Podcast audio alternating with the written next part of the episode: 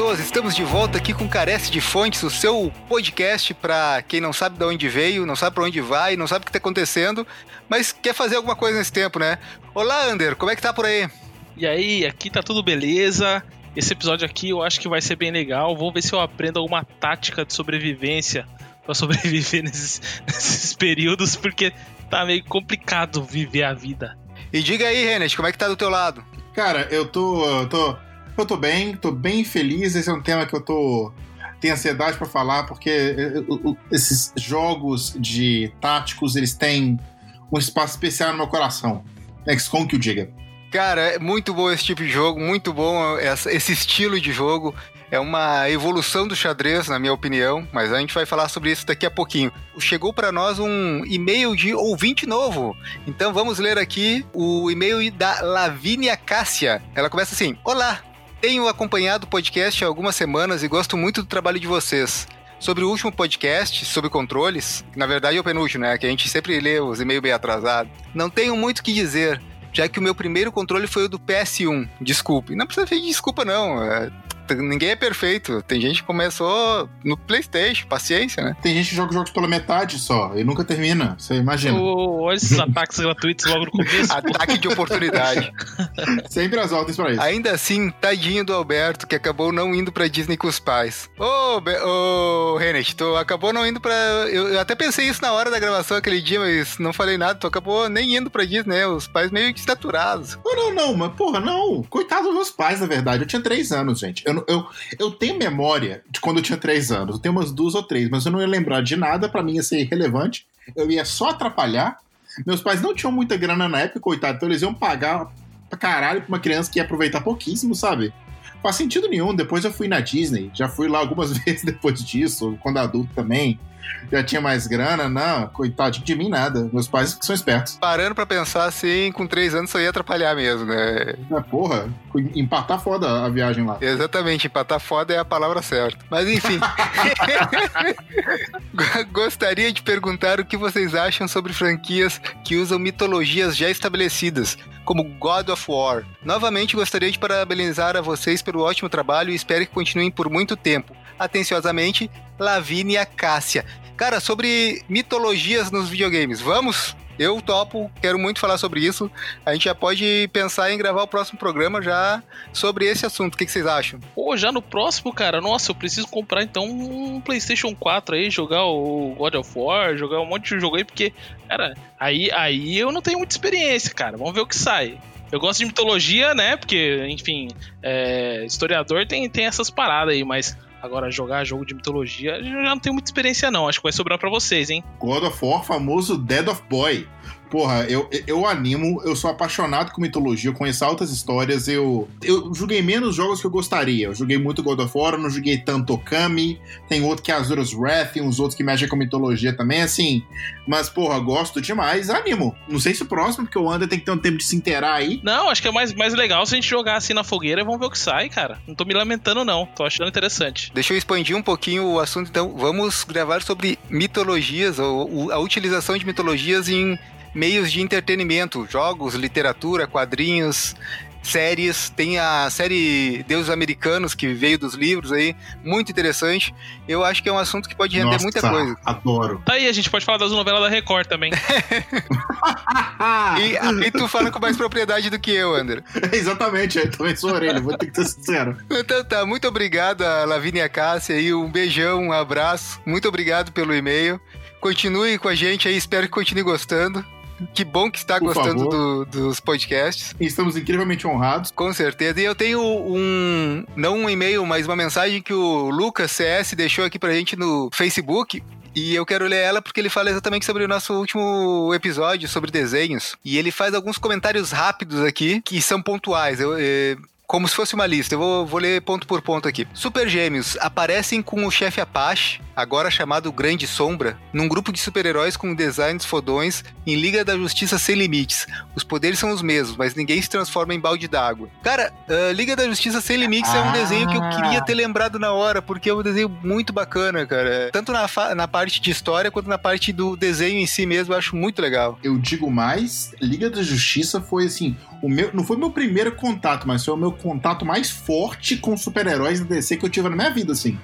O primeiro, os primeiros episódios de Liga da Justiça, que são aquela invasão dos marcianos, que termina os conhecendo os John Jones, cara, dos desenhos mais épicos que eu tenho memória de ter visto. E ele falou a verdade. Eu não lembrava do Chefe Apache estar envolvido nesse episódio, não, mas eu lembro de um episódio que aparecem os Super Gêmeos. Eles eram meio vilões, se eu não me engano, na, no episódio de Liga da Justiça. E assim, a, a que vira animal, ela vira um Leviatã, e o que vira água, ele vira um maremoto. Então, assim, eles ficaram serious business nesse episódio. Ficou uma parada bem ameaçadora. Bacana. Ah, o meu contrato, o meu primeiro contato com super-heróis, tanto da DC, Marvel, enfim, qualquer editora, foi com o Batman ainda quando eu aprendi a ler, cara. Eu aprendi a ler com o Batman. E, e falando em desenho de super-herói, a gente não citou X-Men, né? Ou deu uma pincelada muito rápida. Sim, X-Men, então... a, a música de abertura ficou marcada a ferro no meu cérebro, cara. É um outro desenho muito bom também. Eu queria aproveitar para corrigir um erro que a gente não citou vários, né? A gente não citou vários desenhos. Mas, cara, quando a gente acabou a gravação, e a gente pensou é, nesse desenho, cara, Polyposition.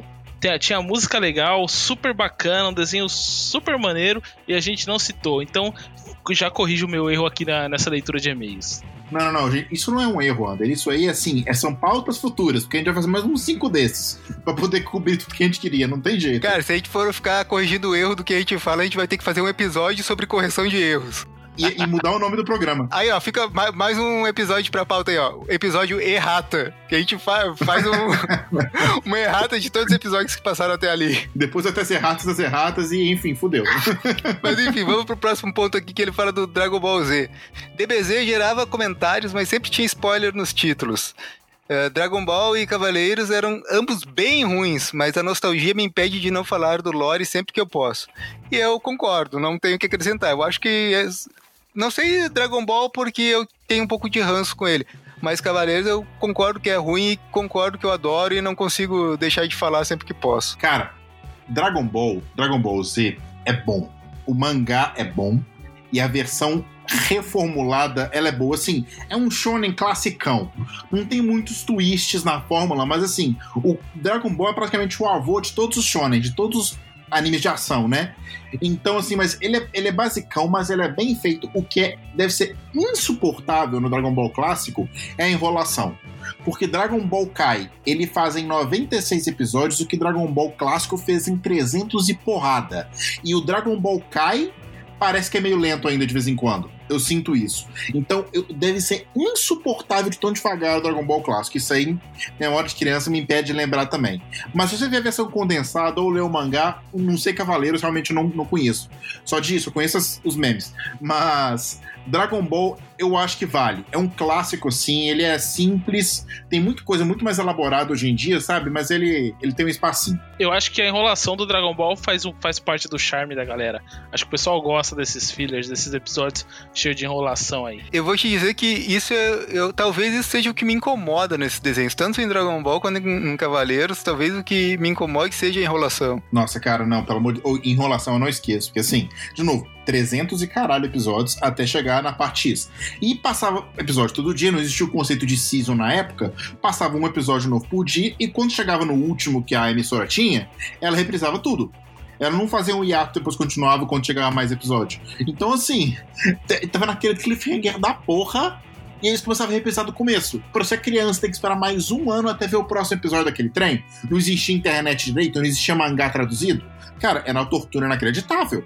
Em Dragon Ball, quem estiver ouvindo vai lembrar que o, o, o, tem um episódio em que o Freeza aparece, o Goku tá longe, fudeu, o Freeza vai destruir a Terra, aparece um cara aleatório, com super. vira Super Saiyajin, com a camisa da corporação Cápsula, você não entende porra nenhuma que cara é esse, ele nem existe, mata o Freeza com um golpe, pá, reprisou voltou, começou de novo, só daqui a um ano e meio você vai descobrir o que aconteceu. Cara, nossa, isso não era charme, não, bicho. Meu Deus do céu, eu tenho raiva até hoje. Eu guardo com cor. Esse negócio de reprise aí, cara, era uma coisa também que, sei lá, na, na época no, no Cavaleiros Zodíacos, a manchete sugou até a última gota de Cavaleiros, porque dava o episódio inédito num horário, reprisava o, o episódio do dia anterior no outro horário, Aí ficava um gancho pra, pra o próximo episódio. E no sábado reprisava toda semana, cara.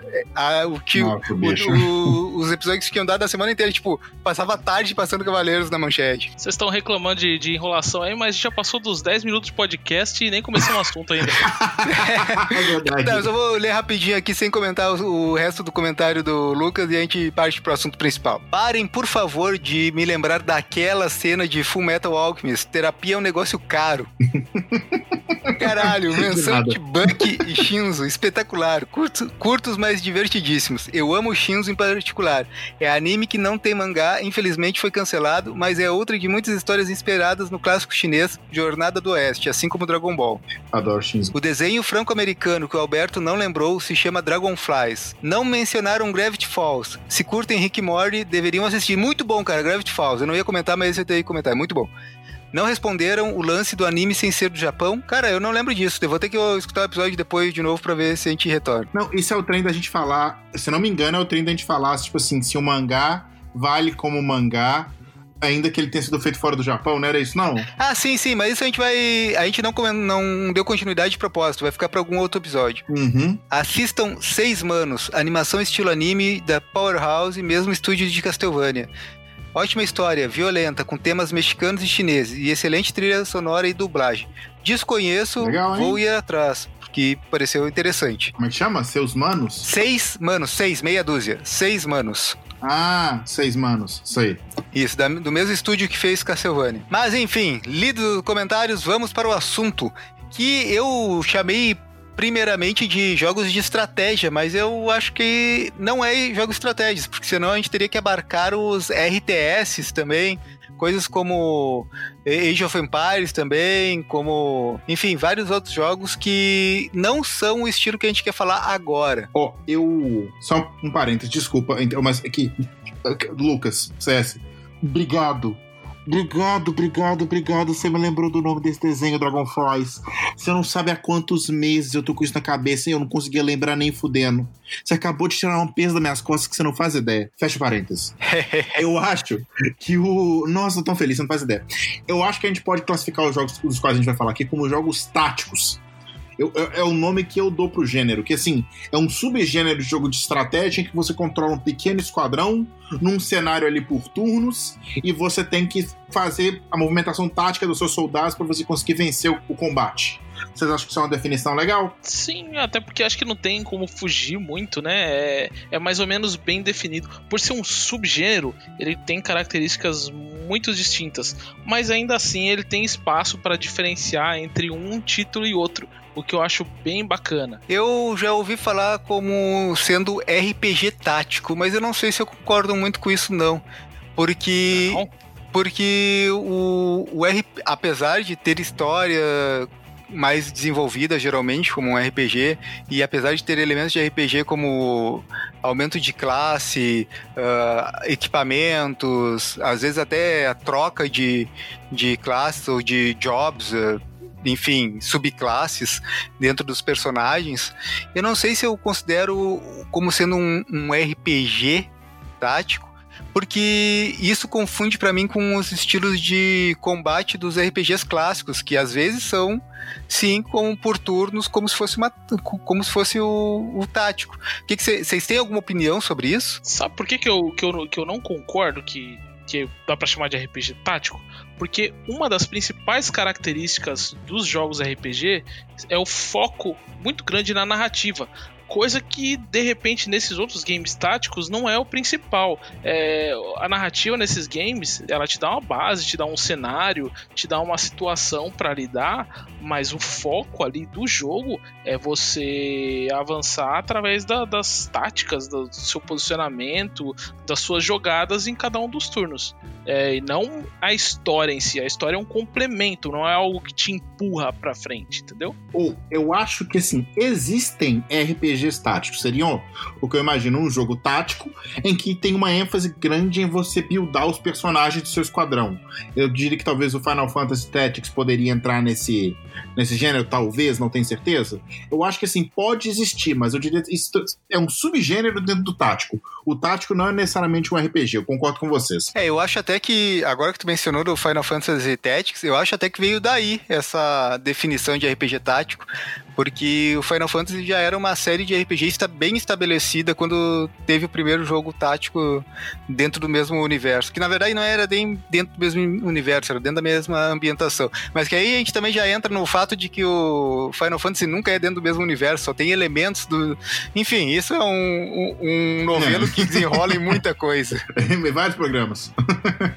Aliás, eu acho que o, o, Final Fantasy Tactics foi o que, eu, o que me puxou para dentro desse gênero, apesar de já conhecer antes outros jogos que, que também fossem desse estilo de táticas e que são anteriores ao Final Fantasy, eu acho que o primeiro que me puxou realmente foi o Final Fantasy Tactics do PlayStation, mas nem foi o que eu mais joguei. Esse mérito fica com o Final Fantasy do Tactics do Game Boy do Game Boy Advance, na verdade. O primeiro jogo que me puxou para esse jogo de gênero tático, Trazo, foi justamente o Final Fantasy Tactics Advance. Que um dia alguém, eu não sei se eu tinha esse jogo físico no meu Nintendo DS, quando eu comprei um.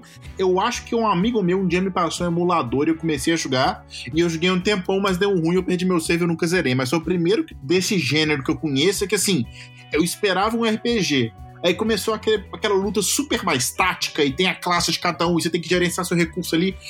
Foi uma coisa completamente diferente do que eu esperava que eu joguei assim, mas eu adorei, sabe? Aí daí pra frente eu joguei vários. Uh, já eu, o meu primeiro contato, cara, foi, foi bem antes do Final Fantasy Tactics. Foi um jogo que acho que pouca gente conhece, vocês não devem conhecer. Chamava Max que era a abreviação de Mechanized Assault and Exploration. Era um jogo bem antigo, cara, com os gráficos bem ruinzinho. Ele era um híbrido. Você podia jogar tanto em tempo real quanto por turnos. Era bem difícil, cara. Eu joguei isso daí na década de 90 e foi esse jogo que me apresentou esse gênero de, de estratégia mais tática assim, né? Só que depois eu fiquei um bom tempo sem jogar esses tipos de games. Eu não joguei o Final Fantasy porque eu nunca tive um PlayStation. Foi um dos jogos que eu deixei passar e me arrependo muito porque parece ter sido bem legal. E aí eu vim voltar. E aí eu voltei a investir nesse tipo de gênero. Aí um outro game que eu vou citar aqui, mas eu não sei se encaixa muito bem nessa na definição que a gente vai usar, que é o Civilization. É o Civilization 4, né? É, acho que sim, né? Mas eu acho que ele é um subgênero dentro desses games de é, mais táticos assim. Ele desenvolve de uma maneira, o, o, passo dele, né, é um pouco diferente dos demais. É, eu diria que é o contrário até, porque eu acho que o Civilization classifica um, é um jogo de estratégia por turnos, porque o que eu entendo como um jogo tático é assim: ele tem um foco muito grande em você controlar um esquadrão de pessoas, um esquadrão de indivíduos e gerenciar seus recursos no sentido de você. No, no sentido principal desse esquadrão. É um jogo que é muito centrado no esquadrão de indivíduos, sabe? O Civilization é centrado na sua civilização, recursos, relações diplomáticas. Você controla exércitos e não esquadrão. Então, assim, ele tem elementos que conversam claramente, lógico, com o gênero tático. Só que eu acho que ele, o Civilization abarca mais coisas, sabe? É, eu concordo com o Renet. Eu acho que o, o, o Civilization ele tá no gênero de estratégia que está acima do subgênero de táticas. É um guarda-chuva dos que o subgênero tática está em, tá embaixo. Uh, até por isso que eu, que eu falei lá no início que achava que não é o que o assunto hoje não é não, não encaixava bem em, em, estratégia, mas sim no subgênero tático. Dentro do, do, dos jogos de tática, eu acho que o, o Renet falou um ponto muito importante aí que é o foco na unidade, no, no indivíduo. O personagem ele tem uma história própria dentro do jogo tático. Tu tem membros de um esquadrão, tu tem membros de uma guilda. São os personagens que têm a sua profissão, têm a sua, tem a sua classe de jogo que é separado dos demais. Não é um esquadrão fechado. Ah, esse aqui é uma unidade de ataque, esse aqui é uma unidade de defesa. Não. isso aqui é um guerreiro, isso aqui é um paladino, isso aqui é um cavaleiro. Eu acho que esse ponto é muito importante num jogo de tática tanto com temática medieval, temática fantasia capa e espada, quanto temática moderna, de guerra ou cyberpunk. Sim, eu concordo. E, assim, e eu diria que não precisa ser nem necessariamente personagem, mas é mais em coisas individuais, sabe? Que eu tô pensando aqui num jogo de tático que eu gosto muito, que é o Advanced Wars Days of Ruin, que saiu pro Nintendo DS. É, é Days of Ruin? Acho que é Days of Ruin que chama. E, assim, ele é um jogo onde você controla, assim, é o tático e você controla um exército. O que é o exército? É duas unidadezinhas de tanque, uma unidadezinha de avião bombardeiro, uma unidadezinha de caça. Então, assim, na abstração lá do jogo, cada unidadezinha é um esquadrão grandão. Só que para você, é um bonequinho que você tá mexendo. É outro bonequinho aqui. São poucos de cada coisa e cada um com um papel muito específico, sabe? Então, assim, esse é o bombardeiro que você tem, esse é o caça que você tem. Eu acho que isso conversa muito com esse é o paladino, esse é o guerreiro. É mais ou menos essa pegada. Por sinal, Advanced Wars Days of Ruin, jogão. Eu gosto, gostei muito, muito dele quando eu joguei. E aí eu digo mais, Nintendo, tá na hora de um novo uh, Advanced Wars, porque jogo muito bom mesmo. Muito bom, uma série muito boa. Muito bom, e assim, a gente adora Fire Emblem também, só que, porra, Fire Emblem tem todo ano, cara, parecendo FIFA. Tá, agora tem que, tem que vir uns, uns Advance Wars agora. Chegou a jogar Advance Wars ou Under? Não, não joguei, tô esperando aí um reboot, Nintendo aí, por favor, é é, leve adiante essa franquia aí, porque eu quero ter a chance de jogar. É, eu acho que é um jogo que se encaixa muito bem pro Nintendo Switch, ó. Fica a dica aí, Nintendo, ouça nós. E por sinal, já que eu puxei, eu não sei se estou puxando isso muito cedo, mas Fire Emblem, né, cara? A gente não pode falar desse gênero sem passar por Fire Emblem, eu acho. Porque assim, eu posso. Acho que eu posso falar eu não sei se tem algum jogo de Atari que precedeu Fire Emblem, mas acho que Fire Emblem foi a grande franquia que, se não criou o gênero, fez ele explodir pro mundo. Era uma e a franquia super inovadora nesse sentido desse combate tático, que envolve movimentação, envolve controlar a unidade, e no sentido da morte permanente, né? Porque cada unidade que você tem ter uma história, tem um nome, tem uma interação, e quando você, ela morria em combate, ela não era uma unidade genérica que morria. Morreu, morreu. Você perdeu uma pessoa com um nome e uma história ali. Talvez tenha sido uma das primeiras, se não a primeira vez nos videogames que isso foi feito. Nintendo aí sendo pioneira mais uma vez. Pô, morte permanente dá um peso a mais né, no jogo. Você, você realmente se sente muito preocupado com a unidade para defender e tudo mais, né? Não, é, é possível. É, é, sensacional, né? Dá uma outra pegada no, no jogo. Eu tô para dizer que eu não tenho, eu não tenho estabilidade emocional para aguentar a morte permanente, cara. Eu se, se, uma unidade morre no meio de uma batalha, eu volto o save e começo a batalha tudo de novo. Não, exatamente. Não tem, não tem morte permanente para mim. Eu dou, eu dou reload todas as vezes. Ah, não, mas aí na modalidade de jogo Steel, o Steel Soul, você não pode dar reload, aí foda-se, eu não jogo, é impossível. Não tem condições. Eu desisto na primeira. Puta, perdi o personagem. Não quero mais. Eu não, não aguento isso também, não. Ninguém fica pra trás, cara. Eu volto, save é, e vamos lá. Exatamente. Nobody left, no, no one gets left behind. Ah, é, mas eu acho que Fire Emblem era uma, era uma menção importante aqui. Agora, alguém tem alguma coisa a mencionar antes da gente partir para as nossas armas principais aqui de hoje? Cara, eu, eu quero fazer uma observação em Fire Emblem que eu, eu acho que ele Hoje ele é sim um dos grandes bastiões de jogos táticos conhecidos no mundo inteiro. Mas no início, apesar de talvez ele ter sido o primeiro, não sei também, mas no início ele era restrito ao Japão. E ele não foi lançado no Ocidente uh, nos nas, na primeira versão lá do Nintendinho e tal. Eu acho que isso limitou muito o alcance naquela época. Porque se tivesse saído pro Ocidente, talvez essa onda de jogos táticos que saiu depois junto com o Final Fantasy Tactics tivesse vindo antes. Perfeitamente, né, cara? Isso Antigamente, o mercado era tão mal estabelecido que o pessoal tinha muito pouco conhecimento do que, dá, do que faz sucesso e não faz. Aí tinha muita coisa que era jogo de ouro, assim, que não saía no ocidente. E não tinha internet, só ia, só, só ia ter acesso muito, muito depois. Antes de partir pros AAA, os carros-chefe desse gênero, eu queria citar, é, não sei se brevemente ou não, porque vai depender do que o Alex vai ter a falar sobre esse jogo, mas Renet, você conhece um jogo chamado Breach? É um jogo indie? É de mechas, robôs gigantes. É Into the Breach. Into the Breach, isso mesmo. É muito legal, cara. Eu não conheço, mas eu já comprei. Porque parece muito doido, me conta aí. Ué, muito bom, cara. O Alex que me recomendou é Into the Breach, é isso mesmo. É... E eu comecei a jogar assim, meio despretensiosamente, sem muitas expectativas e, pô, o joguinho me, surpreendeu, cara. Me lembrou bastante aquela definição que o Alex citou no começo de que esse, esses games são a evolução do xadrez. Pô, esse joguinho aí leva às últimas consequências mesmo essa, essa, essa história de, de xadrez modernizado, cara. Porque é uma parada que você fica no turno é, pensando nas diferentes variações, o que, que, você vai fazer, você vai atacar, você vai impedir um inimigo de surgir nesse turno, o que, que você vai fazer. E, pô, é, quando você consegue encaixar aquele turno perfeito, nossa, cara, dá uma satisfação, aspira. É um jogo muito bom, cara. E ele, ei, ele é do mesmo estúdio de um outro jogo que eu sei que tu gosta, o FTL. Sim, sim, FTL, Fast Than Light. Eu gosto, gosto muito desse jogo, nunca consegui zerar, é muito difícil.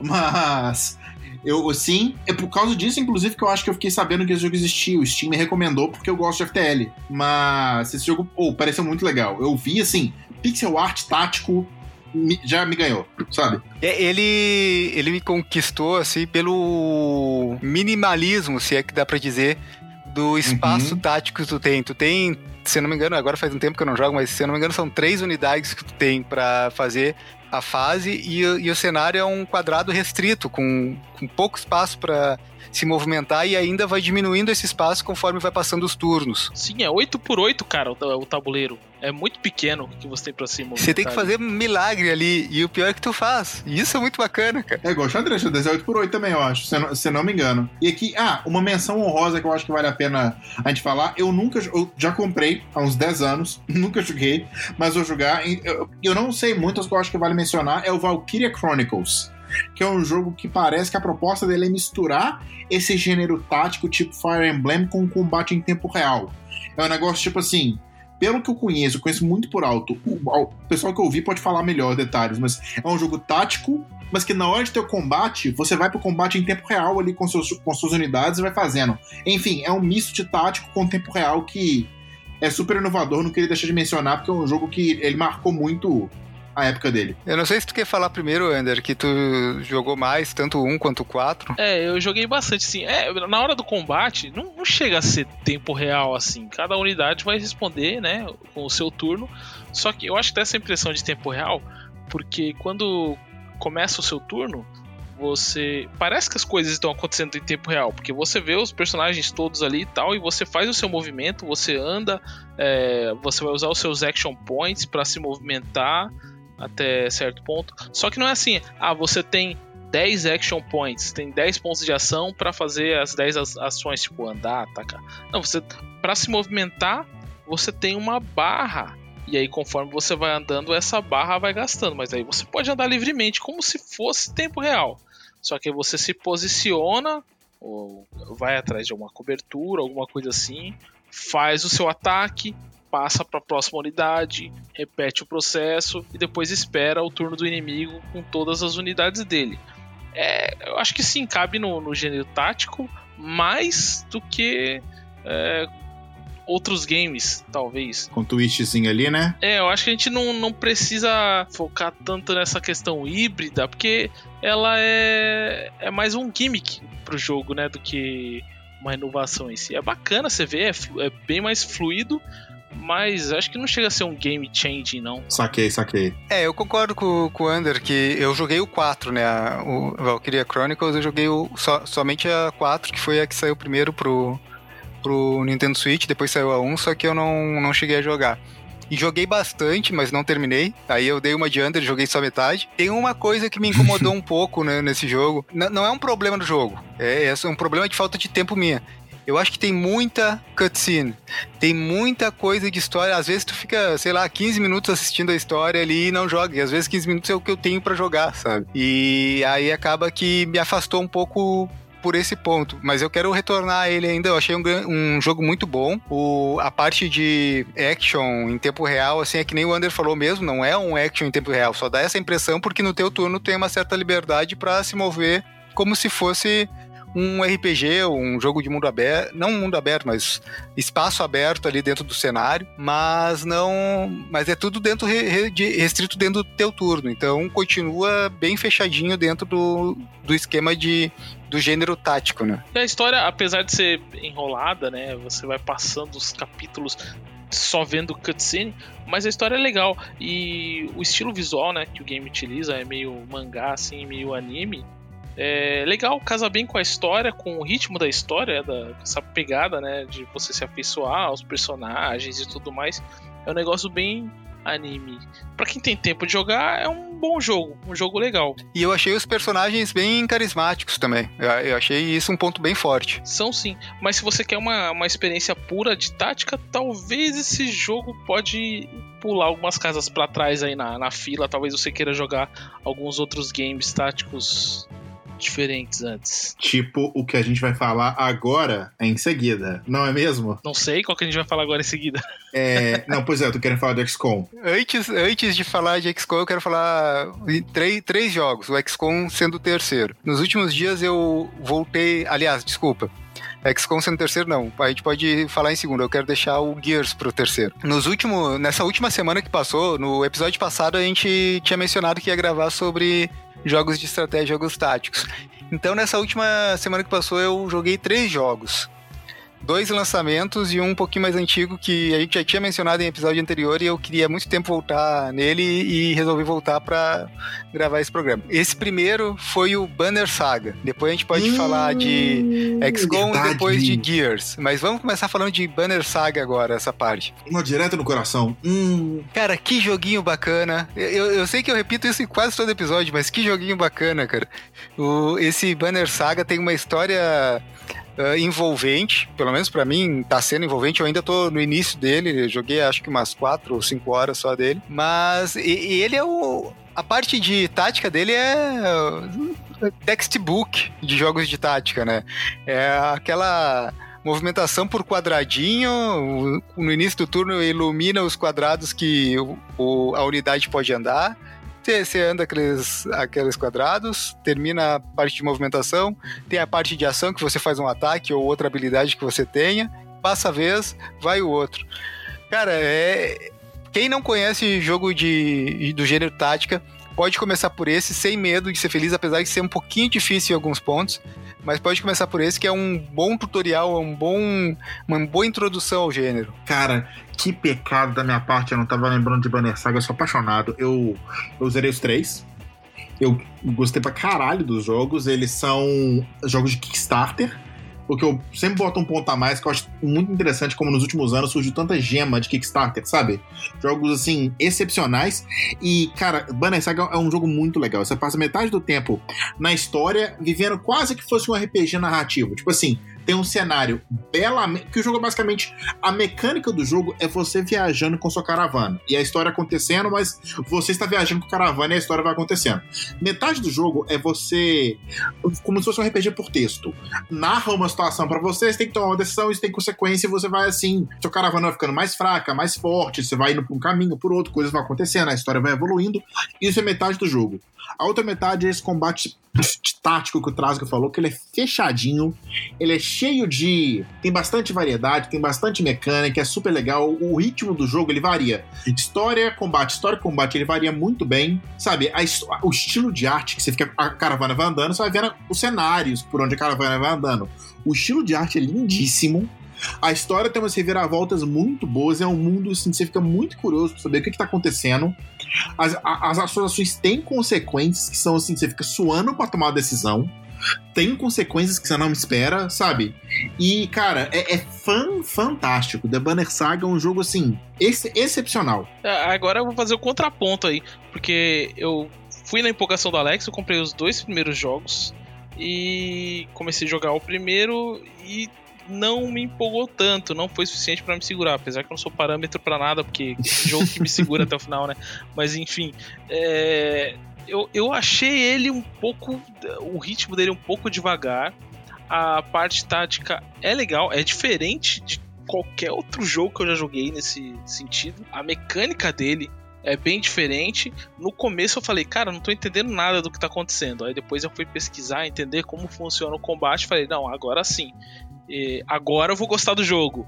Mas mesmo assim não me segurou muito. Eu achei a história um pouco enfadonha, um pouco arrastada. A arte realmente é muito bonita, mas a, a, o jeito que a ação ocorre na história, é, tá, uma caravana andando, é uma galera andando E não sei se vai acontecer alguma coisa mais pra frente quando eu chegar lá, mas por enquanto não teve nada que eu falei, caramba, que legal. É Walking Simulator oh. em massa, né? É, isso mesmo. tipo isso. Ou, oh, eu acho justa a sua observação, Ander. A história, o tom da história, o ritmo da história é um ritmo assim, um tanto quanto contemplativo. O ritmo acelera tem grandes eventos que você fica uou, e vai assim, os eventos vão escalando, sabe? Só que a história tem um ritmo contemplativo, porque eu acho que ele te passa muito um sentimento de é o dia a dia da caravana, é aquela exaustão, você tomando, tendo que tomar pequenas decisões que depois elas vão acumulando. A história ela demora um pouco para pegar momento, sabe, pra poder pegar ritmo. Eu gosto. Casou muito comigo, mas eu acho justíssimo se achar a história um pouco lenta, um pouco enfadonha, porque o ritmo dela de fato demora para pegar e mesmo quando pega, assim, tem uns picos de tensão, mas no geral é aquele tom que você para e você fala, calma, vamos lá, com entendeu? Eu acho justo a sua observação. O jogo tem duas metades. O pico de tensão que aconteceu na, na, durante o gameplay foi um cara bêbado arrumando confusão e expulsei ele da caravana. Foi a coisa mais emocionante que aconteceu na história para mim. Nah, você nem chegou na parte serpente gigante. Eu não sei se é o caso, Ander, mas talvez tu tenha tido o mesmo problema que eu tive com a história do jogo, que é a linguagem utilizada. Na versão em inglês, se usa um inglês mais antigo, mais rebuscado, e isso torna a leitura meio cansativa. E muita par a parte de história, de, de RPG, que nem o, o Renet falou, ela é contada por muito texto. Eu diria que não é nem RPG de texto, Renet. Eu diria que o que me remete mais é visual novel. É quase uma visual novel na parte que não Sim. é a, a, parte de Perfeito. combate. E aí esse texto em inglês mais rebuscado, mais antigo, é um pouco enfadonho de ler. E passando para a tradução em português, que o jogo também tem tradução, a tradução é esquisita. Talvez por ser um inglês diferente, não ser aquele inglês que a gente está acostumado, na tradução para português ficou uma, uma, uma, tradução esquisita, que não chega a usar um português rebuscado antigo. Parece que é uma tradução meio que direta do inglês e sem adaptar. E aí fica uma leitura esquisita. Isso pode ter causado essa sensação estranha no Under de, de ser enfadonha, pode acabar causando essa sensação para outras pessoas também. Mas não é algo que não é algo que eu acho que diminui o jogo. É só um detalhe que poderia ser melhor trabalhado na versão em português ou na inglês exige realmente um pouco mais de paciência de quem está jogando para acompanhar a história. Eu acho que sim, é super justo a pessoa, assim, a pessoa começar o jogo, ver se o jogo tem, aquele, tem um ritmo de história que, cara, se a pessoa achar aquilo muito chato, aí realmente, assim, não é o estilo. Mas se, se acha legal, achar intrigante, achar divertido e for acompanhando, aí, cara, nossa, que jogão. Mas então, vamos deixando o, a caravana passar e passemos para o próximo ponto. O segundo jogo que eu queria trazer desses três que eu mencionei antes, a série, né? XCOM. Ah, cara, cara. Olá, comandante. Em face, da, em face da, da, recente incursão extraterrestre, esse Conselho de Nações se reuniu para aprovar a ativação do projeto XCOM. Você foi escolhido para liderar essa iniciativa e supervisionar a nossa primeira e última linha de defesa. Seus esforços terão considerável influência no futuro desse planeta e nós urgimos a você para que mantenha isso em mente. Boa sorte. Que jogão, cara. XCOM é, é uma franquia já bem antiga, né? Que reviveu aí nos últimos anos. Acho que o primeiro, entre aspas, XCOM da era moderna já que, que trouxe né, a popularidade de, dessa franquia de volta, mas tem outros jogos mais antigos, né? Nessa pegada, eu não cheguei a jogar os demais. Vocês jogaram? Não joguei. Eu acho que tem tipo uma trilogia antiga, inclusive. Eu peguei pelo Enemy não, pelo mais recente mesmo. Mas ele realmente tem uma história que vai lá para trás. É, o Inimigo Desconhecido de 2012, que é meio que um reboot da franquia, trazendo ela pro ambiente 3D. Foi também o que eu comecei a jogar, foi o que eu conheci a franquia. E foi amor à primeira vista, cara porque o estilo de jogo tático é, levado para um ambiente 3D, que até então eu conhecia só pela ambientação mais estilo RPG visto de cima em, em visão isométrica, passar a ver ele com câmera 3D podendo girar em torno do cenário. Cara, para mim foi amor à primeira vista. Cara, eu apaixonei com esse jogo também, viu? Porque eu vou te dizer, o jogo, eu acho ele assim, a palavra em inglês é, é a mais ilustrativa, exhilarating. O jogo, tipo assim, ele é mais que emocionante, ele é você fica vidrado no jogo. Porque assim, ele tem aquela coisa de que metade do jogo é combate tático, a outra metade é uma outra parada para você quebrar o ritmo. E nas duas partes do jogo é tudo muito tenso. Porque assim, você toma decisões que têm fortes consequências. Você perde soldados, você pode perder financiamento. É impossível você tomar uma decisão onde você não perca por um lado alguma coisa né, quando você está ganhando pelo outro, então você tem que lidar com as perdas. Há uma aleatoriedade importante, eu acho que isso é um ponto interessante do jogo, porque assim, a vida é aleatória. Você pode estar tá lá fazendo tudo planejando perfeito, o cara piscou pro lado errado e morreu. O que, que você pode fazer? E isso deixa a coisa mais tensa e te força a lidar com situações inesperadas é, cara, é um jogo que eu, eu zerei. É, é, raro hoje em dia eu zerar um jogo várias vezes. Porque, assim, quando você zera um jogo uma vez, eu vou passar pro outro. Então, jogo pra jogar, eu prefiro ter uma experiência nova que repetir uma antiga. Mas esse é um jogo que eu zerei duas ou três vezes e que, assim, eu tô querendo jogar de novo. Porque, cara, ele, ele, ele me deixa completamente vidrado. Eu preciso, assim, nossa, eu gosto pra caralho dele. Cara, e a mecânica dele é simples. Você pode fazer uma quantidade finita de ações ali no, no seu turno. Você tem dois pontos de ação para cada uma das unidades.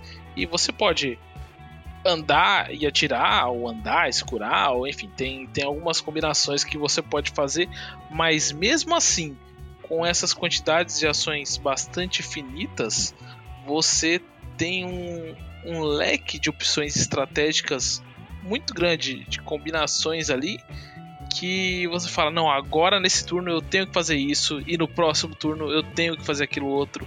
E é muito legal, cara. O jogo a todo instante te dá um senso de urgência e de você conseguir conectar certinho, assim, pensar o que, que, você tem que fazer, cara. Não, nesse turno aqui eu vou ficar agachadinho aqui esperando a reação do inimigo. E no próximo turno, quando você vê o resultado das suas ações, cara, é muito legal. E na outra parte do jogo, que é praticamente um gerenciamento de quartel, né? Ah, o que, que você vai fazer agora? Você vai buscar financiamento? Ah, é, é, tal, tal lugar precisa de atenção. Isso também é muito bacana. O Renan falou aí desse lado que a gente não pode esquecer também, né? Porque é, também é a estratégia, também é a tática que você vai usar de sobrevivência, né? Não é só no combate que você vai colocar o seu, seu cérebro para funcionar é também nos bastidores. E acho que é esses dois aspectos do jogo, né, de colocar você em duas situações distintas para pensar tanto, eu acho que acho que essa é a chave do sucesso da, da franquia que realmente fisga de jeito. Cara, e assim, ó, o primeiro desses dessa trilogia moderna, o XCOM Enemy ou não, ele não é um jogo fácil para quem tá chegando nele a primeira vez, é, é, tu morre direto, tu falha muitas vezes. E mesmo para quem já tá um pouco acostumado, ele é um jogo um pouco difícil que, mesmo que tu passe os primeiros combates, as primeiras fases com uma certa facilidade, vai acumulando a dificuldade até chegar a um ponto em que tu tem que fazer decisões difíceis e que muitas vezes levam à derrotada, a derrocada da humanidade para os alienígenas invasores. E uma coisa que eu achei muito bacana quando eu chegou o XCOM 2 e eu fui ver a história é que pro cânone da história, pra continuação do jogo, o que valeu foi cada uma das vezes que a humanidade foi derrotada. Ou seja, tudo que você perdeu, todas as vezes que você se ferrou naquele jogo, no primeiro jogo, foi aquilo que valeu pra história. O game over do primeiro jogo é a continuação do segundo. Eu fiquei puto, fiquei puto. Eu quero falar bem do primeiro antes de xingar isso. Mas assim, o jogo é bom, não quero dizer nada, mas é, isso é verdade. Eu achei isso assim, apesar de eu ter ficado puto, eu achei uma jogada interessante. Que o, os caras falaram assim: a gente percebeu que quase todo mundo perdia a primeira playthrough do jogo.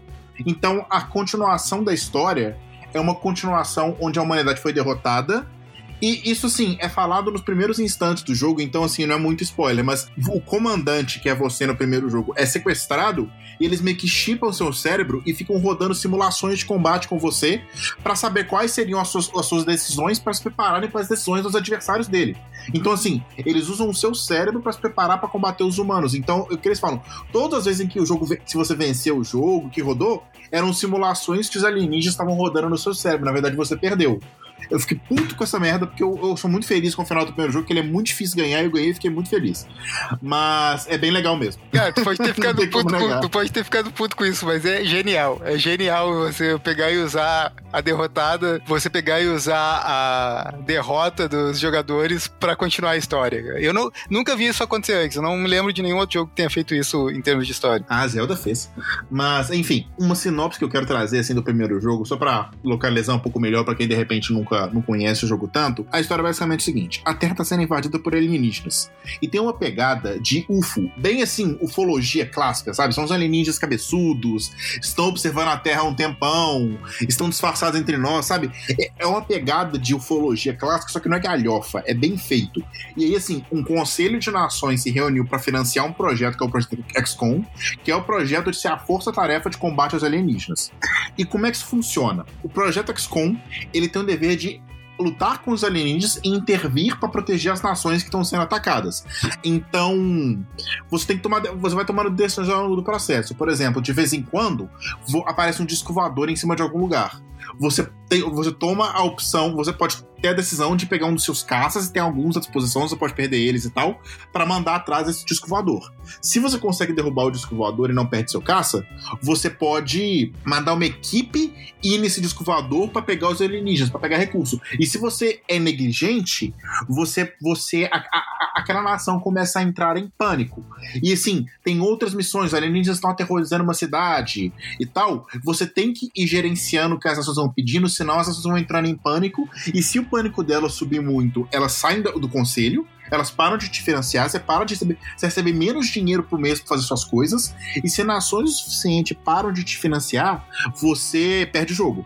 Essa é a parada. E ao mesmo tempo que você tem que ficar gerenciando o pânico das nações, tem missões estratégicas que você tem que fazer. Por exemplo, ó, a gente tem que rastrear uma transmissão para descobrir um lugar tal. Então, vamos nesse lugar para conseguir esse aparelho. Vamos fazer tal coisa. E paralelamente você tem uma pesquisadora que, que ela tem um sotaque russo que eu acho muito apropriado, que ela assim, ela quer pesquisar os alienígenas para desenvolver para entender melhor a fisiologia deles. Então, assim, para desenvolver armas. Então, você tem que capturar, trazer corpos de alienígenas para ela, ou então você tem que matar os alienígenas com armas que não explodem para você poder para poder dissecar os corpos. E você tem que eventualmente trazer alienígenas vivos usando uma arma especial mais difícil de usar para ela poder interrogar e isso te dá uma vantagem. Então é um risco ali maior na hora do combate para você ter essa vantagem. Você pode coletar peças dos alienígenas para usar na engenharia para fazer armas melhores para você. Então o gerenciamento de base você tem seu financiamento, você vai construindo novas instalações que vão potencializando isso tudo, potencializando o treinamento do soldado, ou então para você avançar a história, fazer uma coisa importante ali. Então você vai gerenciando os seus recursos para você ter essa alocação de recursos, e de outro lado você tem a batalha, onde você tem um esquadrão de até seis soldados, você tem o, o sniper, o assalte, o, o suporte, Cada soldadinho tem duas tris de cinco habilidades. O soldado que vai ganhando experiência vai, vai upando, vai ganhando novas habilidades, você vai equipando ele bem. Se o soldado morrer, você perdeu ele para sempre ele tá morto, já era, então você perdeu aquele soldado, tem que pegar um outro upar ele do zero. Então, assim, se você perde um soldado, fica mais difícil ganhar a missão seguinte, porque você não tem aquele soldado. Se você perde uma nação, você fica com menos dinheiro, então fica, fica mais difícil de avançar e de ter vantagem no jogo. E assim, a ideia do XCOM é que se você ficar para sempre jogando, você vai perder. Porque, assim, é um jogo que você tá lutando contra o tempo, porque você não consegue gerar todos os pratinhos ao mesmo tempo, você não consegue salvar, tirar o pânico de todas as ações. Aos poucos, você vai. Eles vão comer nas beiradas. Então, você tem que, assim, ir gerenciando as crises e montando sua tática para você conseguir vencer os alienígenas antes que você não consiga mais fazer tudo. Então é meio que uma luta contra o tempo, assim. Então, assim, o jogo te puxa pra urgência, ele dá consequências para cada ponto da sua decisão. É tudo muito estratégico, o tom do jogo é muito legal, a ambientação é muito bem feita. A história é uma história clichê de invasão alienígena, mas é muito bem trabalhada, é um clichê que casa perfeitamente, assim, com a ambientação. Sabe, até o nome XCOM lembra muito X-Files, o Arquivo X, aquelas histórias clássicas, sabe? E assim, no, vai explorando o plot, quem são os alienígenas, como é que funciona a genética deles, de onde será que eles vêm, o que será que eles querem.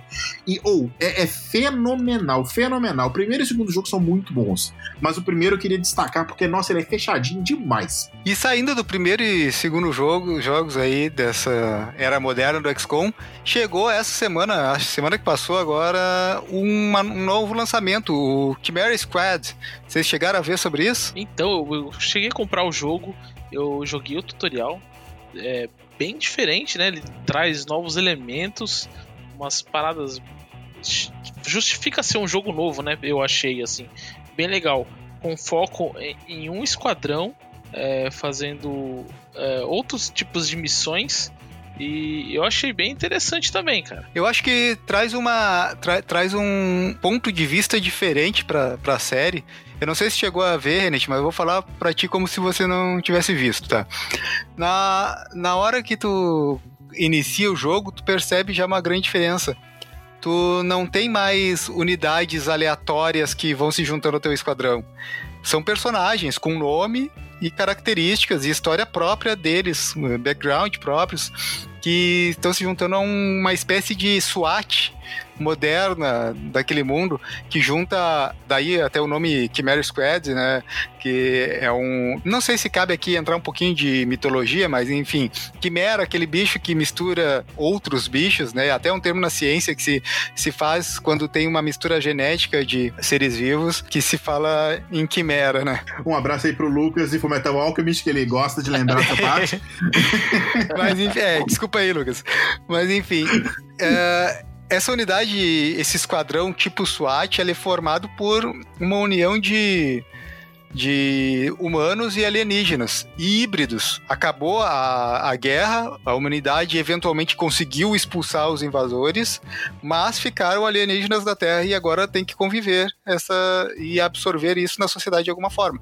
E, e o jogo se passa em uma cidade específica em que o prefeito foi assassinado e existem três facções que são suspeitas de terem coordenado esse assassinato. E o, quadrão, o esquadrão ali de, de, de assalto tem que. Aí entra na, na, na, ideia mais ou menos dos outros XCOM, que tu tem uma fase de preparação e uma fase de ação realmente, onde tu vai fazer o combate. E esse esquadrão, tu vai levar as quatro, sempre quatro unidades, as quatro unidades que tu escolher entre as disponíveis, e você pode deixar as outras fazendo outras atividades na, na base. Então é um esquema, apesar de ser muito familiar com o jogo tático anterior de XCOM, ele também traz uma, renova, uma renovação bem grande. Tem diferença suficiente para se chamar um jogo novo realmente, apesar de não ser não estar sendo considerado pela própria produtora um jogo AAA, tanto é que ele é mais barato do que os, os, outros jogos de lançamento, né? Você vê isso na, nas cutscenes, como eles economizaram, eles é, para contar a história, eles utilizaram um, um, recurso que lembra muito os quadrinhos, né? Com os personagens. Motion comic. É, é uma parada meio assim motion comic mesmo. Dá para ver, né, que é de com orçamento um pouco mais baixo, mas isso é, deixa o jogo mais focado na ação, nas táticas e isso eu acho um ponto muito positivo nele. E o, o parte, a parte do, do visual do jogo eu quero destacar também que uh, me, me lembrou muito, né, tu falou em motion comics aí, me lembrou muito o estilo de desenho usado pela Telltale na série Walking Dead naquele estilo hum, de desenho legal. de quadrinhos mesmo, sabe? Pra parte de cutscenes. E outra coisa que eu quero destacar que me chamou a atenção é o, o uso de neon, é aquele futuro cheio de neon que se via em... Cyberpunk. Cyber, hum. Exatamente, aquele cyberpunk cheio de neon que tu via principalmente nas, nas retratações do futuro pós-apocalíptico da década de 80, 90, assim, que tu se imaginava o futuro com um negócio moderno, cheio de neon, rosa, assim, é, brilhando para tudo que é lado, isso, doendo os olhos e tal. Ou, pois é, esse jogo eu achei, eu achei a pegada dele interessante, eu quero ver. O que eu li a respeito dele é que parece que ele, assim, ele é um pouco menos tenso que os outros XCOMs, porque, assim, se você, se um personagem do esquadrão morre, é game over, então não pode morrer. E você tem que gerenciar sua, sua base, seus recursos e tal. Só que diz que ao mesmo tempo que ele aprofunda um pouco nas mecânicas de combate, porque tem várias coisas novas e tal, ele tira um pouco da atenção dessa parte mais tática do jogo. Só que eu também estou curioso, parece interessante, porque assim, dado que no, a, a, história canon aqui no final do primeiro jogo a humanidade perdeu, começa o segundo jogo com você o, o, comandante do primeiro jogo sendo resgatado e sendo colocado para comandar uma revolução contra o governo alienígena que domina a Terra e descobrir o que, que os alienígenas querem com a Terra, porque estão desaparecendo seres humanos e tal, eles estão escondendo isso. O que está acontecendo? Termina o segundo jogo, você vence, você liberta a Terra do governo alienígena. É descoberto como parte do roteiro que, assim, a humanidade não é a primeira raça que os alienígenas atacam então, eu não sei como é que dá a transição da história, só que parece o seguinte: os alienígenas foram expulsos, outras raças de alienígenas que já, que já entraram em contato com os, os invasores estão na Terra, e o Chimera Squad é justamente isso, né? Você tem aqui o, o esquadrão de vários alienígenas e tal, e enfim. Pareceu interessante esse jogo, eu tô curioso para jogar. Eu não peguei ainda. É, eu só destaco que ele é bem mais fácil, pelo menos eu achei bem mais fácil do, do que os XCOMs anteriores, né? A tensão talvez tenha diminuído por causa disso. E eu não achei até agora, eu devo ter jogado metade do jogo, talvez, até agora. E eu não, eu não achei nada que tenha me travado, que nem me travou em algumas fases dos jogos anteriores. É, eu, eu realmente achei ele. Não achei ele difícil, mas eu achei. Se você é, nunca jogou um game XCOM e pula direto nele, eu acho que você vai sentir um pouco de dificuldade, porque ele te joga de uma vez só muitos dos conceitos que foram evoluindo aos poucos nos games anteriores. É, você entender o que cada coisa faz. Nesse jogo ele te coloca na frente tudo de uma vez.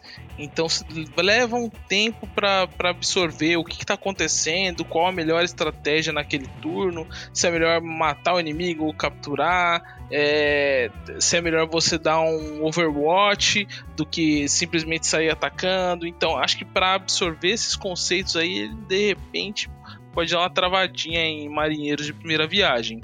Mas é, se você já conhece a série, se já jogou o primeiro e o segundo, entrar, de, entrar é, para experimentar esse spin-off aí vai ser com certeza uma experiência muito prazerosa para você. Ou, oh, e assim, e agora que a gente tá chegando no final desse programa, vamos falar do último jogo que eu tô doido para comprar, suando frio ainda não comprei, que palavras do Trasgo é a nova waifu dele. Conte mais de Gears Tactics, por favor, o famoso XCOM Gears. Cara, o jogo Gears Tactics saiu hoje, no dia que a gente tá gravando, então eu joguei pouco mais do que tutorial. Mas, velho, que jogo bom, velho. Eu vou ter que dizer ah, de novo, mais bom. uma vez nesse episódio. Que jogo gostosinho, cara. Que nem palavras do André. Que jogo gostosinho. Cara, muito bom, assim, ó, o cenário. Eu acho que eu diria que a história, o cenário de Gears of War foi feito pro gênero Tactics. Ele tava no gênero de FPS antes por acaso. Esse, essa história, esse cenário foi feito pra Tactics. Cara, ah, o jogo parece muito bom. O trailer, cara, é, é, é Gears of XCOM. XCOM of War, sabe? O visual que o trailer passa é tipo assim, XCOM no mundo de Gears. E assim, eu não tenho uma experiência muito grande com Gears of War porque eu nunca tive Xbox. Eu só joguei o primeiro jogo no PC, sou doido para jogar os outros, que eu gostei muito do primeiro. Mas a ambientação é super legal, combina pra caralho, sabe? E eu, de fato, cara, a mecânica de Gears é fortemente baseada em cobertura, que tem tudo a ver com, tech, com Tactics. Sabe? Nossa, eu tô doido pra jogar. Tem cara de ser muito bom. Nossa senhora. O conceito do, do Gears of War, assim, a, a parte visual dele, a história, sempre me atraiu. Mas o estilo do gameplay era algo assim que eu não conseguia engolir muito. Ah, corre, entra na cobertura, atira, tal, repete e vai avançando. Agora com o Gears Tactics, que eu experimentei hoje também, assim que, que lançou o game Rapaz, é muito legal. Ele pega tudo aquilo que o XCOM construiu pro gênero, trouxe pro gênero e consegue encaixar muito bem com o universo do Gears of War, porque o Gears of War é muito mais ação, né? Você atira, você corre, então ele traz é, elementos próprios que funcionam muito bem casando esses dois gêneros e é muito divertido. Nossa, você pegar um XCOM com o gore que traz o, o Gears Tactics, cara, é satisfação, de novo, eu vou usar essa palavra, satisfação que você tem quando você consegue dar uma morte violenta para seu inimigo no seu turno e ainda se posicionar para pegar um outro de costas desprevenido, cara, é muito legal vale a pena mesmo. Ou, eu achei muito bom que eu vi uma entrevista dos desenvolvedores falando. Eles, eles cunharam um termo ali que eu acho que isso assim, se aplica a muitos cenários dos videogames que eles falaram que tem nesse jogo, que eu tô doido pra ver, que é o Oh Shit Moment. Que é o momento, tipo assim, tá tudo bem, tá meio suado, acabou de matar o bicho, mas tá, tá gerenciando, aí aparece um boss gigantesco na sua frente, você fala, fudeu. É um momento, fudeu. É tipo eu jogando Doom tô jogando Doom Eternal. Aí, tipo assim, eu tô lá matando um boss. Eu tô suando pra matar o boss rápido, difícil pra caralho, acabei de matar. Nossa, puta que pariu, matei, graças a Deus. Agora eu vou entrar aqui pra acabar com a fase. Eu entro aqui aparece mais dois boss. iguaizinhos. Eu falo, fudeu. eles falam que eles têm muito momento assim, eu tô doido pra, pra, pra, vivenciar essa experiência. Parece muito bom. É, isso é um, é um tipo de narrativa que o Gears of War já trazia antes do, dos episódios anteriores dele. E eu quero dizer aqui que o Ander falou que talvez a, na, não tenha atraído muito ele as, o estilo de jogo do Gears of War, lá de, de teste, não, de FPS, corre da, pra cobertura, tira e tal. Cara, eu vou dizer que para mim, o primeiro Gears of War, é, o primeiro ainda do 360, que eu terminei ele, joguei pra caramba, ele foi o ápice de FPS para mim. Não tô dizendo que, que não tenha outros FPS melhores que outras pessoas gostem, mas para mim, assim, ó, aquele negócio de guerra massa velho, assim, que é sem, que é, que é sem compromisso com a realidade, é fantasia, é, é o cara é o Rambo, vai lá e fazer as, fazer acontecer, vai fazer a guerra, mudar a guerra a partir daquele único soldado, sabe?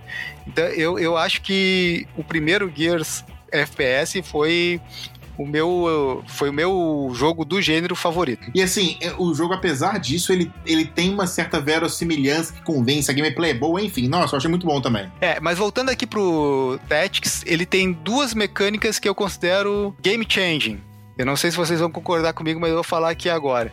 A primeira é o sistema de pontos de ação. São três pontos de ação, que é similar ao que o RPG Tabletop, o RPG de mesa, Pathfinder segunda edição faz. Que você não tem mais uma fase de movimentação, uma fase de ação e tal. Não, você tem três pontos de ação para fazer o que quiser com eles. Tu quer, por exemplo, um deslocamento custa um ponto de ação. Tu quer se deslocar três vezes? Beleza. Usa os três pontos de ação para se deslocar. Tu quer atacar três vezes? Beleza. Usa os três pontos para atacar. Ah, tu quer atacar uma vez, se deslocar e atacar de novo? Beleza, dá pra fazer isso. Tu quer deslocar, depois atacar, depois deslocar? Beleza, dá pra fazer isso. Ah, tu quer deslocar, atacar e atacar? Beleza, dá pra fazer isso também. Então te dá uma dinâmica muito melhor do que, ah, uma fase de movimentação, uma fase de ataque. Ou uma fase de ação, uma fase de movimentação. Então, isso eu, eu considerei como uma mudança muito importante no foco da estratégia do jogo. É, eu acho que isso deixou o jogo mais dinâmico, casando justamente com a proposta de ser originalmente uma franquia de ação. Então, você tem muito mais espaço para fazer a ação acontecer dentro dos turnos do que você teria no XCOM. Exatamente. E o outro ponto que eu queria destacar é a possibilidade que tu tem de trocar a unidade que tu tá comandando no meio da ação. Eu não preciso gastar os três pontos de ação para depois passar para outra unidade. Eu posso gastar um ponto de ação para me posicionar aí eu vou para outra unidade, posiciono ela também, e aí eu vou para terceira unidade, ataco ou coloco ela fazendo cobertura para as outras duas, e aí eu volto para a primeira para fazer a ação dela. Então eu não, eu não tô mais preso à ordem do turno. É, tu tem a ordem, a ordem do turno que tu tem é o teu turno e o turno do inimigo. No teu turno tu pode movimentar as tuas unidades da forma que tu quiser. E isso também muda completamente a visão estratégica do jogo. É, interessante, porque isso, assim, uma parte da dificuldade da estratégia da XCOM é justamente se, assim, meu personagem só vai jogar daqui a tantos turnos, então eu tenho que posicionar ele aqui, porque senão fudeu e tal. Então, você ter só dois turnos e poder gerenciar sua equipe do jeito que você quiser, por um lado, entre aspas, facilita, porque você tem muito mais possibilidade tática, muito mais flexibilidade, mas por outro, o inimigo também tem essa ferramenta. Então você consegue. Você tem possibilidade de. de você tem muito mais possibilidade do inimigo te encaçapar numa curva, porque ele também tem o turno inteiro para mover. Então eu acho interessante. Isso tem cara de ser uma coisa que aumenta a tensão porque num turno o jogo pode virar completamente. Isso, e agora pensando, cara, agora pensando, eu percebi uma coisa, a gente citou, nesses últimos três jogos que a gente citou, Banner Saga, XCOM e o Gears, Cada um deles usa um, um, sistema de turno ligeiramente diferente que é interessante parar, e talvez não hoje, porque a gente já tá com mais de horas de gravação, eu vou me ferrar editando isso aqui de novo, mas uma hora a gente pode parar e conversar sobre isso, que são três estilos de turnos diferentes e bem marcantes. O Banner Saga é sempre um turno, uma unidade sua se movimenta ou, ou age, uma unidade do inimigo. Uma, uma, unidade sua, uma unidade do inimigo. Não importa quantos tenham no exército ou no outro, se tem dois contra cinco ou se três contra três, não importa. É sempre uma ação sua, uma unidade sua se mexendo, uma unidade do inimigo. e vai intercalando. Já no XCOM, ele tem como se fosse uma ordem de iniciativa, como os RPGs clássicos aí. Então pode ser que tu movimente duas ou três unidades, depois o inimigo movimenta uma ou duas, depois tu movimenta mais uma e assim vai revezando, sem a obrigação de ser uma vez para cada cada exército, seguindo muito mais uma ordem de iniciativa das unidades do que uma ordem de iniciativa do jogador. E o Gears, agora que a gente estava falando, como a gente acabou de citar, que tu tem a liberdade de trocar entre as, os, as suas unidades durante o seu turno, movimentar elas livremente indo para uma, voltando, fazendo as ações que complementam umas às outras, assim como o inimigo no turno dele. Então eu acho interessante a gente observar que são três uh, abordagens diferentes para como funciona o turno de, de ação nesses jogos. A inovação super bem-vinda. Nossa senhora, e agora tô tomando cu. Assim que eu zerar Doom, vou comprar essa merda. Odeio vocês. Ou compra, cara, você vai gostar. É um jogo bem divertido, cara. Ele te deixa mesclar bastante a, as estratégias. Ele abre uma, uma série de, de novas oportunidades e a pegada visual dele também é bem legal. Eu repeti a parada do Gore aqui porque é, não, é, não é um mero gimmick visual, né? Cê, por exemplo, tem as ações agora você pode tirar, né? Mas também tem ações melee de execução e essas coisas assim que tipo entra meio que uma cinemática assim, né? Você pega uma motosserra e corta um monstro assim no meio, cara. cara. O visual é sensacional. Dá, cara. É, eu vou focar de novo nisso aqui, dá o tom de ação mesmo que esse gênero precisa. Doom trouxe você serrando demônios com motosserra. Mas Gears of War fez da motosserra uma baioneta da metralhadora. Você atira no cara, você chega perto, dá a baionetada nele, só que ao invés de ser a lâmina da baioneta, é a motosserra, você serra o cara no meio. Bicho, isso é brilhante. Uma metralhadora com a motosserra, não tem como ficar melhor que isso. A vida, assim. Só cabeça zero. O, o, o filme de ação para mim. Uma metralhadora com motosserra embutida. Isso é lindo. E ainda dentro da estratégia tem um motivo, tem um motivo não, mas tem, tem uma função estratégica fazer isso dentro do Gears.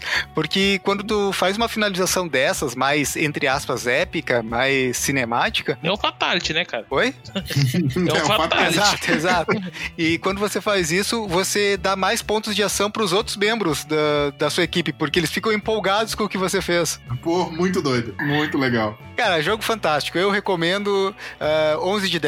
Porra, vou comprar essa merda. Eu odeio vocês. Não, na real, parei, sou dinheiro. Cara, desde que a gente começou a, a, gravar podcast de novo, o que, que tu já comprou aí? Divinity Original Sin 2? Divinity 2, Gears of Tactics, Gears of XCOM, se for pro programa, eu tô fudido, você sabe. Não tem tempo de tudo, não, puta merda. Vamos parar de fazer programa sobre games, vamos, vamos voltar a fazer desenho animado. Ah, não, não, ah, o Reddit comprou também a, as revistas Fable também, né? Pra ler, pra fazer. É, pois é, funcionou muito. Não vai ajudar nada, velho. Tô fudido com vocês, sim. Cara, Fables, a gente tá. A promessa aí, a gente tá lendo, relendo e lendo pra gravar pra vocês aí, porque é outra coisa muito legal de, é, de é, comentar. Sensacional. Ah, então é isso, senhor senhores. Sim, eu quero pedir agora que a gente já tem programa basicamente sobre jogos e programas sobre desenhos animados antigos e a promessa de programas sobre quadrinhos. Eu quero que quem está escutando, quem está nos escutando aí, nossos ouvintes, Carlos, Lucas, todo o resto aí que estiver escutando, a Ana, essa ouvinte nova também que chegou recentemente, que a gente leu o e-mail hoje, por favor, nos mandem mais e-mail comentando se vocês preferem que a gente foque nos jogos, se vocês gostam que a gente fale de coisas como desenhos animados, quadrinhos, qual a opinião de vocês para a gente poder trazer programas que encaixem mais com o que vocês querem ouvir, certo? O e-mail continua o mesmo, aquele contato arroba carecedefontes.com.br. Por favor, entrem em contato. É, sugiram temas, porque a gente tem uma série, a gente já tem aqui alguns temas é, que a gente já, já combinou. Ah, dá pra fazer isso aqui, vamos fazer isso aqui. Mas se de repente o pessoal tá interessado em escutar alguma coisa mais específica, quer ver a gente falando de algum tema, a gente encara aí, a gente topa qualquer parada. Cara, pois é, nosso critério para escolher tema programa carece de fontes, sabe? Então, podem sugerir, o mundo é o limite. A gente fala de qualquer merda aqui, é até bom que eu, de repente, eu compro menos coisa para comp... eu compro menos coisa. Ao invés de a gente falar de jogos de tabuleiro, imagina, quero pra caralho essa porra, eu vou comprar. Tomara que não.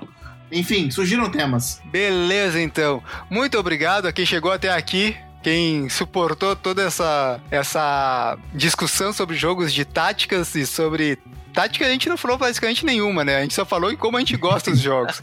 Mas É, enfim. a minha premissa de aprender alguma, alguma tática pra levar pra vida aqui não deu muito certo. Risco da lista.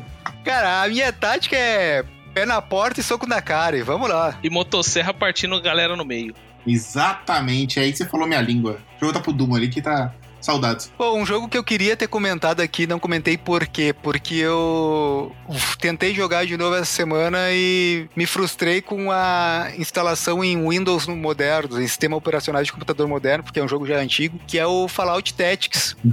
Fallout, eu, eu, eu, eu tô estranhando você não ter mencionado Fallout, Não, por é- isso então. é, eu, eu não, eu não mencionei porque eu tentei, eu até consegui fazer rodar o computador, mas ah, foi uma ginástica tão, tão intensa pra mexer em arquivos de log e, e arquivos de, de sistema do jogo pra poder fazer rodar no Windows moderno que acabou me enchendo o saco um pouco. Mas é um jogo muito bom, pelo que eu lembro da época, né? É um jogo bem bacana. Se você tiver um, computador mais antigo aí, com Windows 98 rodando, pode ser que seja mais fácil de instalar pra você. Eu recomendo. Mas eu trouxe ele agora no finalzinho pra falar que o Gear Tactics me me mata um pouco a vontade de jogar no mundo de Fallout, porque é um mundo assim que tudo deu errado e que a gente pode ver aí daqui a um ano, dois aqui na, no mundo real, pode ser que a gente esteja arrumando pra isso, né? É show de. É nosso.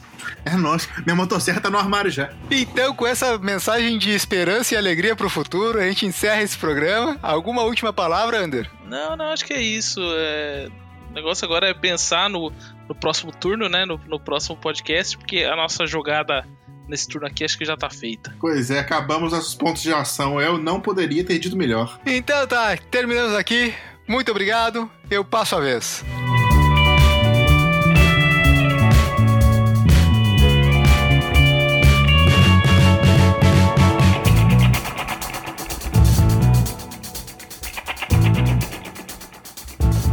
Eu queria ter citado um outro game, cara, que era bem legal, só que eu não, não quis me arriscar porque, pô, eu tava procurando aqui e não lembro o nome dessa porra desse jogo, cara. eu poderia ter falado isso que acho que vocês iam, vocês iam lembrar, mas não sei se vocês jogaram. Mas fala aí o característica dele pra gente tentar lembrar. É, é um game pós-apocalíptico e você é, é, tem dois personagens principais, é tipo um porco e um pato antropomorfizados assim. E ele é legal porque você se posiciona no campo de batalha antes de começar é, a batalha por turnos propriamente dita.